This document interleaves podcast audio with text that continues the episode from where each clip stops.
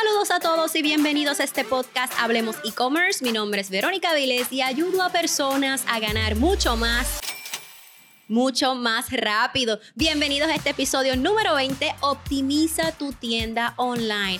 Yo les había dicho la importancia y los parámetros que hay que tomar en consideración para analizar una tienda online. Pero realmente, aún sabiendo lo que estamos haciendo bien y lo que estamos haciendo mal en una tienda online, si no creamos estrategias para optimizar nuestra tienda online, no va a pasar nada. Así es que en este episodio te voy a estar enseñando distintas estrategias que utilizamos para optimizar los resultados. No olvides que si deseas seguir avanzando, te espero en mi próximo webinar. Aprende a crear tu tienda online de la forma correcta para ganar en grande. Aquí te estaremos enseñando los siete pasos probados y duplicables para que tengas resultados en tu tienda online tips para que encuentres tu producto potencial. Así es que si estás pensando, pero yo no tengo ni la más mínima idea de qué vender, no te preocupes porque este webinar es para ti. También te mostramos casos de éxito de personas que comenzaron desde cero sin ningún tipo de experiencia. Si deseas ser parte de este webinar, regístrate en comienzatutienda.com, comienzatutienda.com. Entonces vamos a comenzar con la optimización de una tienda online Optimizar quiere decir tomar decisiones y crear estrategias, ya sea para mejorar, eliminar, editar algo que puede ser que nos esté funcionando, como también puede ser que no nos estén eh, funcionando, ¿verdad? La importancia de esto es que cuando analizamos la data, ¿verdad? Cuando identificamos qué estamos haciendo mal, nos deja saber específicamente qué es lo que tenemos que optimizar. Y cuando optimizamos, podemos expandir grandemente nuestros resultados.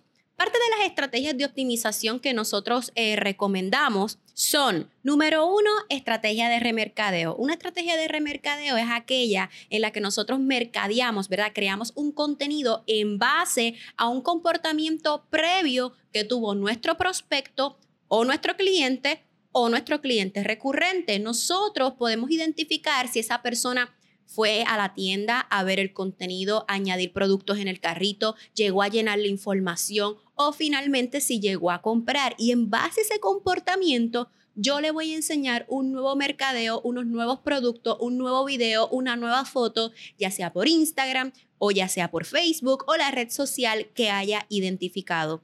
¿Cuántos de nosotros les sucede que entra una tienda online y cuando luego llega a Facebook o a Instagram vemos anuncios de esta tienda online? Y a veces hay anuncios que nos dejan saber, mira, estuviste pasando por nuestra tienda, sé que te gustaron estos productos. Y ahí es que tú empiezas, ay, yo creo que Facebook e Instagram nos está escuchando.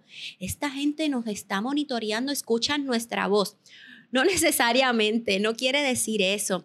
El dueño de la tienda online ha instalado un pixel entre Facebook y su tienda online para poder rastrear el comportamiento que tú haces en la tienda online hayas comprado o no hayas comprado. Con tú solo darle clic a un anuncio, etiquetar a otra persona, comentar, compartir o entrar a la tienda online solo a mirar o abandonar el carrito de compra, o sea, colocar un producto en el carrito y luego irte, añadir la información, no importa el comportamiento que tú hayas hecho, tanto en sus redes sociales como en su tienda online, está totalmente rastreado. Y nosotros como dueños de tiendas online, esta configuración del pixel tiene que estar correctamente realizado. No quiero que te preocupes por el tema del pixel porque prometo hacer un episodio nada más de, este concepto, pero para que tengas una idea, un píxel es un número, un número de varios dígitos que nosotros utilizamos para conectarlo de una plataforma a otra para que éstas transmitan información de un lugar a otro. Así es que este píxel yo lo conecto en mi tienda online para que mi tienda online y mi red social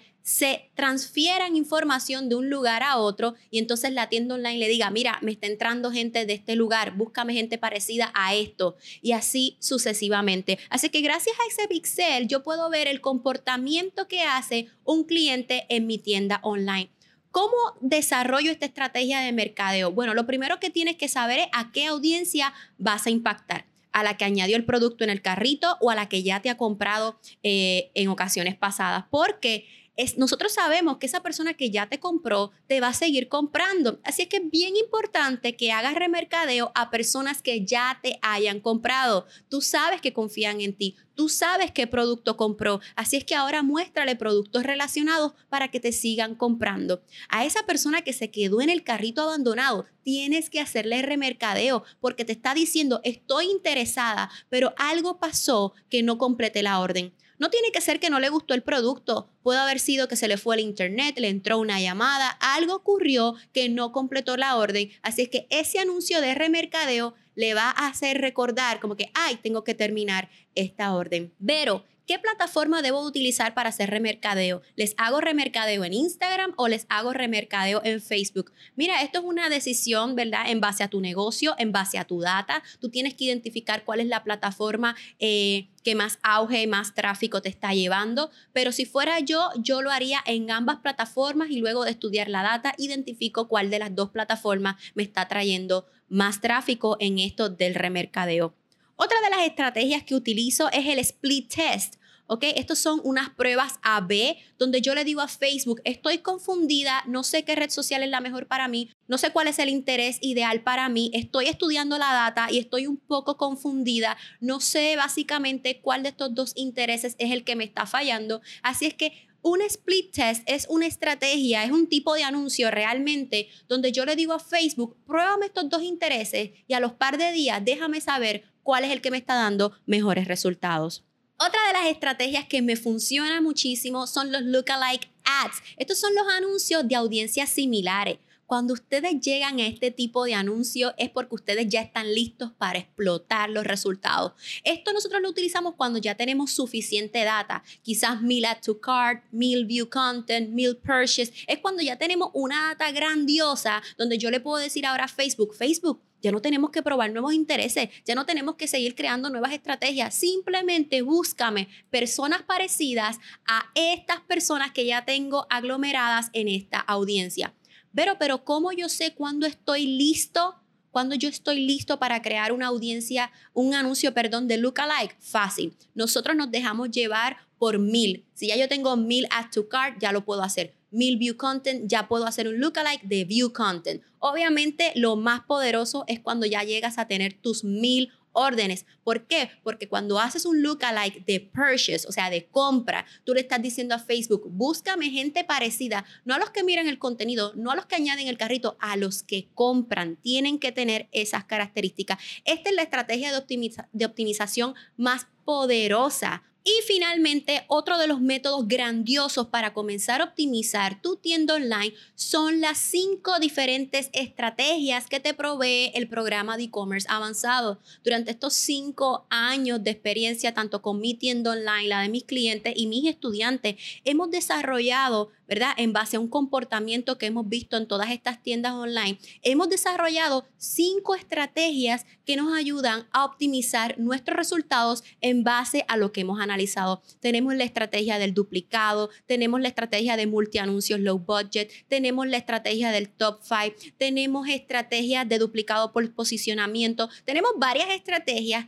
que les ayudan a los estudiantes de e-commerce avanzado a optimizar en base a lo analizado. Recuerda, no puedes crear estrategias de optimización porque sí, porque lo quiero hacer. Es bien importante que antes de identificar una estrategia de optimización, hayas analizado tu data y en base a lo analizado, en base a lo que te hace falta, entonces determinas qué estrategia de optimización vas a utilizar. Recuerda que el objetivo principal de optimizar en tu tienda online es o expandir tus resultados, que es lo más que queremos, o arreglar, modificar, editar algo que no nos está funcionando, tratar de corregirlo para entonces tener resultados positivos. Esto es todo por este tutorial, espero que te haya gustado. Dale por favor un screenshot, compártelo en tus historias de Instagram para yo poder darle repost. Y no olvides que te espero en mi próximo webinar. Aprende a crear tu tienda online de la forma correcta para ganar en grande. Regístrate en comienzatutienda.com, comienzatutienda.com. Hasta la próxima.